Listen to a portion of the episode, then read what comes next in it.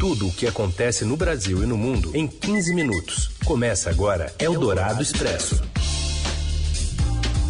Olá, olá, seja muito bem-vinda, bem-vindo. Eldorado Expresso está no ar. Aqui a gente vai tentar resumir essa noticiosa quinta-feira, né? Com as notícias importantes aqui no meio do seu dia. Eu sou a Carolina Ercolim, comigo Raíssen Abac. Boa tarde, Heisen. Oi, Carol. Boa tarde para você. Boa tarde para quem nos ouve no FM 107,3 Eldorado, também no nosso aplicativo ou pelo site da Rádio Eldorado. E um alô para quem está nos ouvindo em podcast. Aí pode ser em qualquer horário. Vamos aos destaques desta quinta, 31 de março. Reviravolta na terceira via. João Dória desiste da corrida presidencial, mas o presidente nacional do PSDB divulga carta reafirmando a candidatura do governador de São Paulo. Sérgio Moro troca o Podemos pelo União Brasil e também pode deixar a disputa pelo Palácio do Planalto para concorrer à Câmara dos Deputados. E ainda a análise do novo cenário eleitoral e a saída de nove ministros que vão ser candidatos em outubro. Eldorado Expresso tudo o que acontece no Brasil e no mundo em 15 minutos. Bom, a gente vai abrir essa edição com o Pedro Venceslau, repórter do Estadão, que está acompanhando toda a movimentação da agenda do governador João Dória, que disse que vai desistir da, da candidatura à presidência da República, deve formalizar isso mais tarde. Mas o que está por trás ainda dessa, dessa decisão e especialmente dessa movimentação com o seu vice, Rodrigo Garcia? Pedro, boa tarde. Boa tarde a todos. Pois é, House of Cards de baixo orçamento hoje, né? Um dia emocionante o, o João Dória agora está reunido nesse momento no Palácio dos Bandeirantes com seus aliados, mas só vai falar às 16 horas. E se configura aí uma jogada de truco. Vocês, devem, vocês conhecem como é que funciona o truco. Você pede truco, dá, se você tem um zap, você pode pedir 6, 9, 12.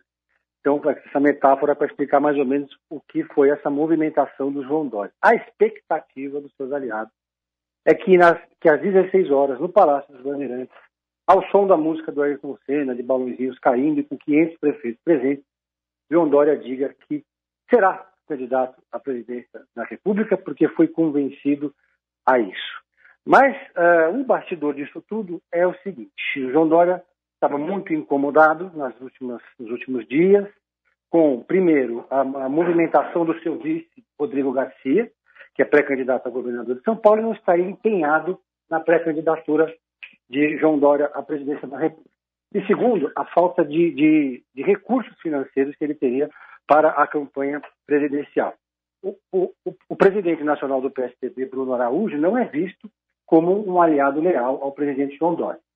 E a palavra final sobre o fundo partidário vai ser do Bruno Araújo da Executiva Nacional do PSDB, que tem 32 nomes, e todos são aliados com o Bruno e hostis ao Dória. O Dória percebeu que, de um lado, poderia ficar sem dinheiro e teria que pagar a campanha do próprio bolso, é, ou seja, sofreria um garrote financeiro do partido na distribuição do fundo eleitoral, já que há uma pressão, inclusive, da bancada para isso. Inclusive, a Bia Dória, esposa de Dória, deu uma entrevista para a Folha dizendo que, que queria que o marido saísse da vida pública e etc., porque estariam dilapidando o patrimônio dele. Em outra frente, que é a questão política, o Dória percebeu que depois de deixar o governo, podia ficar na chuva sem o apoio do Rodrigo Garcia, que está mais, estaria mais preocupado com a sua candidatura a governador. Então, João Dória jogou essa cartada, surpreendeu a todos, porque foi, fez um jantar ontem com aliados, com amigos, fez um longo discurso, e, e na madrugada é, informou aos seus auxiliares, aos seus interlocutores, que estaria desistindo da disputa, que sairia do PSDB e que permaneceria no cargo. Permanecer no cargo significaria explodir a candidatura de Rodrigo Garcia a governador, implodir o PSDB internamente e poderia ser assim o requiem do Partido Social Democrata brasileiro. Então, tudo que o, que o Dória queria, na verdade, era receber essa garantia do Bruno Araújo, que até o momento não tinha se manifestado. Mas uma pressão enorme em cima do Bruno Araújo, desde a semana passada, para que o presidente do partido fizesse um pronunciamento, uma nota, algum tipo de manifestação, dizendo que as prévias realizadas no ano passado são irrevogáveis, que o Dória é o candidato, e botando algum tipo de freio de arrumação no movimento do Eduardo Leite, que faz aí uma dissidência a céu aberto no PSDB, se apresenta como candidato, esperando ocupar o lugar de João Dória. Então, fortes emoções nessa quinta-feira. Muito bem, Pedro Venceslau segue acompanhando tudo, minuto a minuto, também nas plataformas do Estadão. Qualquer momento traz mais detalhes aqui pra gente. Obrigada, Pedro. Obrigado, um abraço a todos. Bom, e o fato é que veio a reação aí, Bruno Araújo divulgou uma carta endereçada aos diretórios regionais do PSDB, em especial o presidente do diretório de São Paulo, o secretário de Dória, Geraldo Vignoli, é, dizendo que Dória é o candidato do PSDB à presidência da República, está aqui com a gente a editora do broadcast político, Beth Lopes, para analisar esses últimos desdobramentos, que incluem, né, Beth, o Moro também, Sérgio Moro, que anunciou que vai trocar o Podemos pelo União Brasil e pode desistir da corrida. Exatamente. Boa tarde, Boa tarde. a todos. Boa tarde, bem. É, o que a gente vê é que esse é o país das cartas, né? O país das missivas. A gente vê ali Vamos relembrar o Temer, né, com a Dilma falando. Tem ali o Lula, um pouco antes, carta aos brasileiros. Agora tem a carta do presidente do PSDB para garantir que vai, né, as prévias do partido serão respeitadas. Independentemente né, do teor dessa carta, a gente sabe que o apoio não está baseado em letras, em palavras. O que o Dória enfrenta, eu conversei há pouco com o cientista político Marco Antônio Carvalho Teixeira, da FGV, e ele falou uma coisa interessante: o Dória está provando do próprio veneno. As cisões que ocorreram no partido, vale lembrar que Alckmin hoje está no PSB, é um, né, um militante histórico né, do, né, do, do Tucanato, ajudou a fundar o partido e deve ser o vice do Lula foi padrinho político do Dória e foi escanteado por ele. Então, lá atrás, o Dória também já havia afastado algumas pessoas, né, já havia brigado. Então, hoje, o que, que acontece? Internamente, tem uma ala que não gosta dele. Tem a Écio Neves, né, tem o próprio presidente do partido, Bruno Araújo, que não é tão ligado a ele.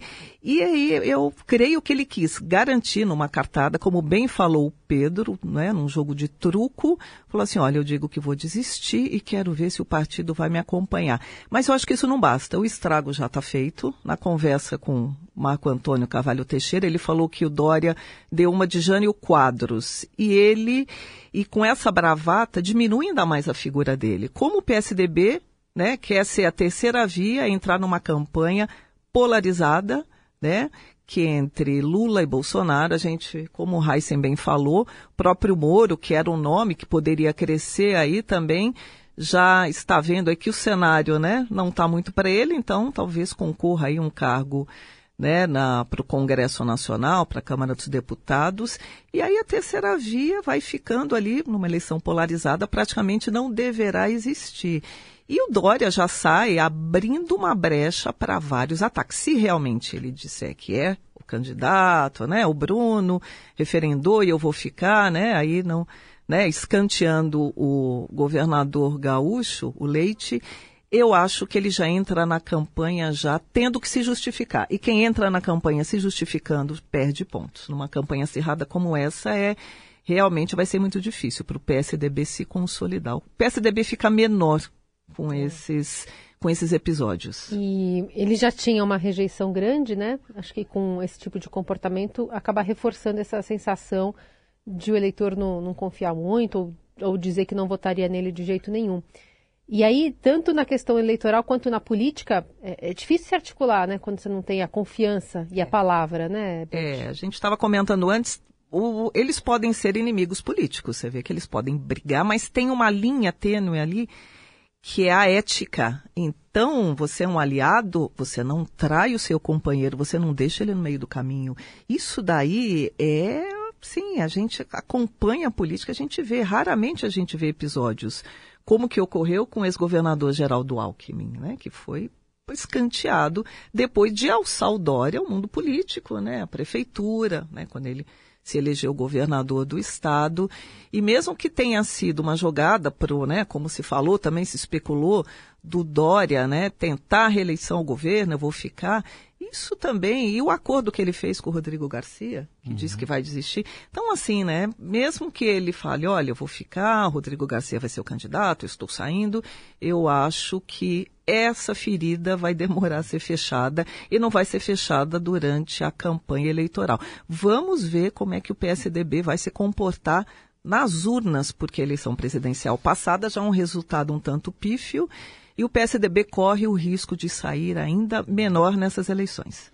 Muito bem, só vou corrigir que eu falei Geraldo Vinholi, é Marco Vinholi, o secretário de São Paulo aqui, Desenvolvimento e presidente do PSDB em São Paulo. Beth Lopes, a editora do Broadcast Político aqui do Estadão. Obrigado, Beth. Sempre bem-vindo. Muito obrigada, eu que agradeço. Tchau.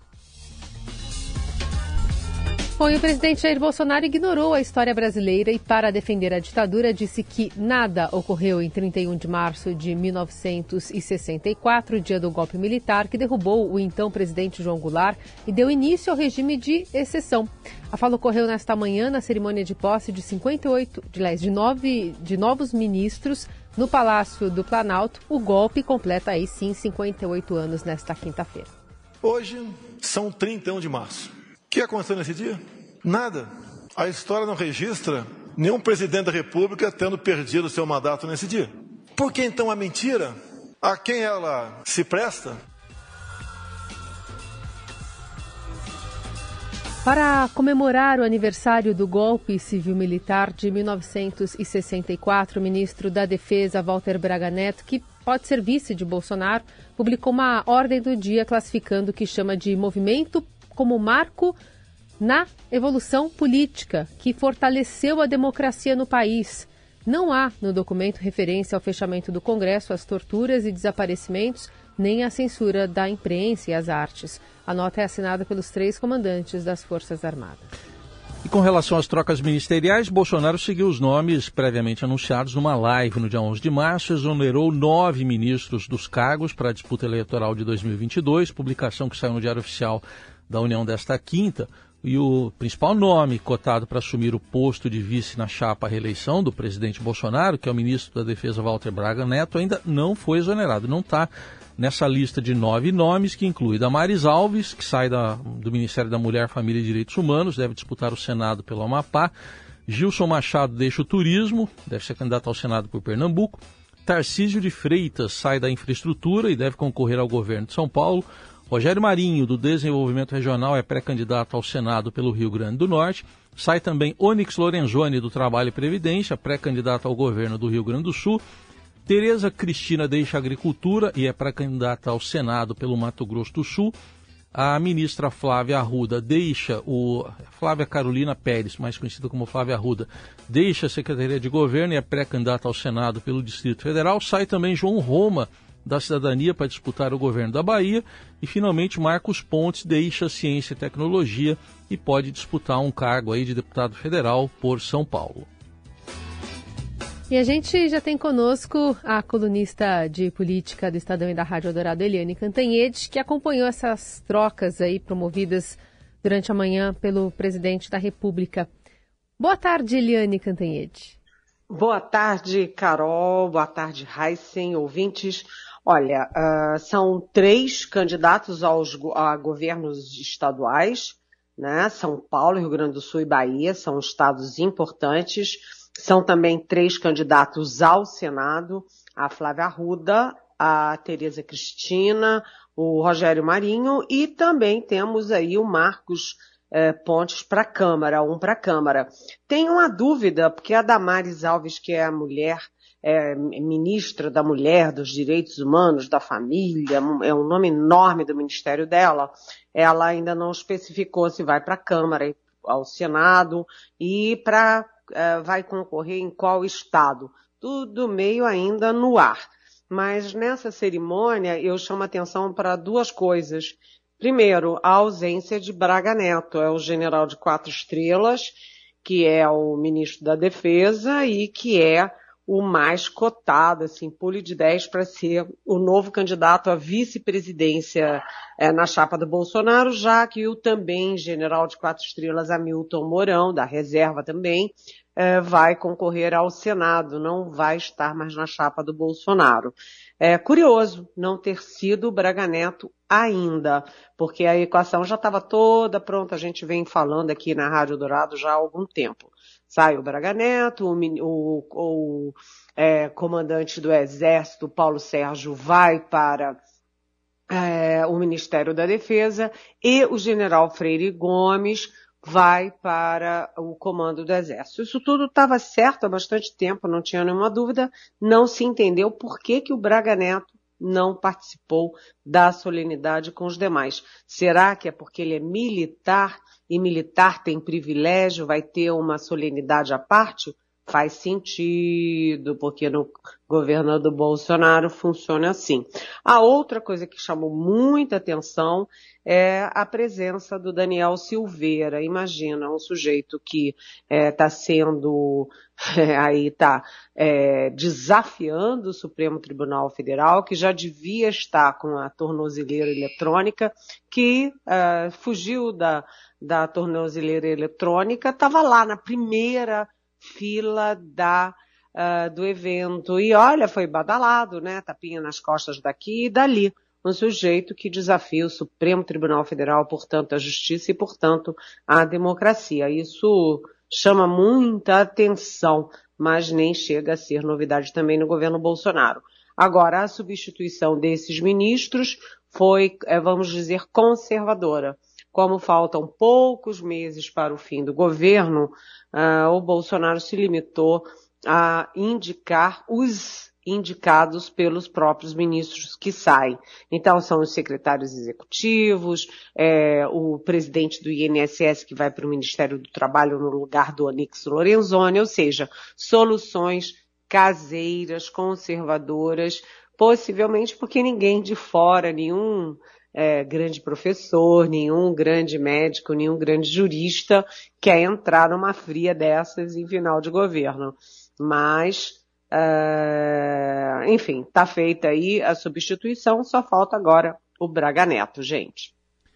Muito bem, Eliane Cantanhede analisando essa troca ministerial e amanhã ela está aqui no Jornal Dourado pela manhã. Obrigado, Eliane. Até amanhã. De... Até amanhã. Beijão. Só um detalhe ainda sobre a presença do deputado Alexandre, do deputado Daniel Silveira lá no, na cerimônia no Palácio Planalto. Ele confirmou que vai cumprir a ordem do ministro Alexandre de Moraes, que marcou para ele estar às três da tarde no prédio da Polícia Federal em Brasília para colocar a tornozeleira. O deputado confirmou a presença. Eldorado Expresso.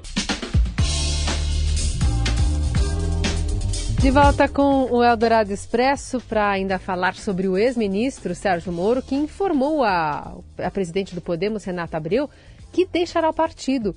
Ele foi convidado a ir para a União Brasil para ser candidato a deputado federal. Moro foi apresentado como pré-candidato presidencial, mas enfrentava resistências dentro do Podemos, sobretudo dos deputados federais que resistem a ceder a quantia do fundo eleitoral para a campanha ao Palácio. Moro tem aliados do União Brasil como os deputados Júnior Bozella e Kim Kataguiri, mais uma ala de caciques oriundos do DEM, comandada pelo secretário-geral da legenda ACM Neto e pelo governador de Goiás, Ronaldo Caiado, não querem tê-lo como candidato a presidente. Segundo o Estadão ouviu de integrantes do partido, a condição imposta a eles para Moro entrar na sigla foi ser candidato a deputado federal. A reportagem tentou entrar em contato com o ex-juiz por meio da assessoria, mas não obteve retorno. Eldorado Expresso. O desemprego fica em 11,2% em fevereiro, tem 12 milhões de desempregados ainda, e a renda média cai 8,8% na comparação anual. Do Rio de Janeiro fala a repórter do broadcast Daniela Morim. Boa tarde.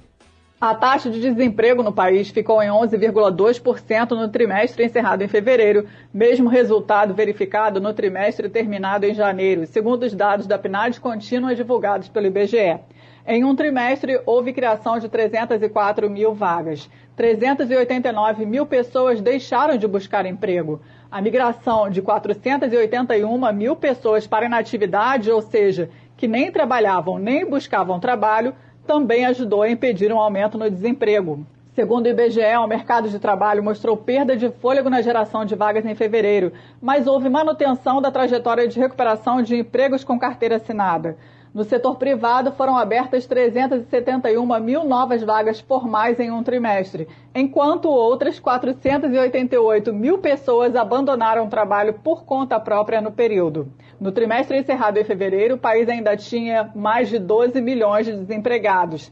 Se considerada toda a população subutilizada, faltou trabalho para 27 milhões 251 mil pessoas. O salário médio de quem se manteve trabalhando encolheu 8,8% em relação a um ano.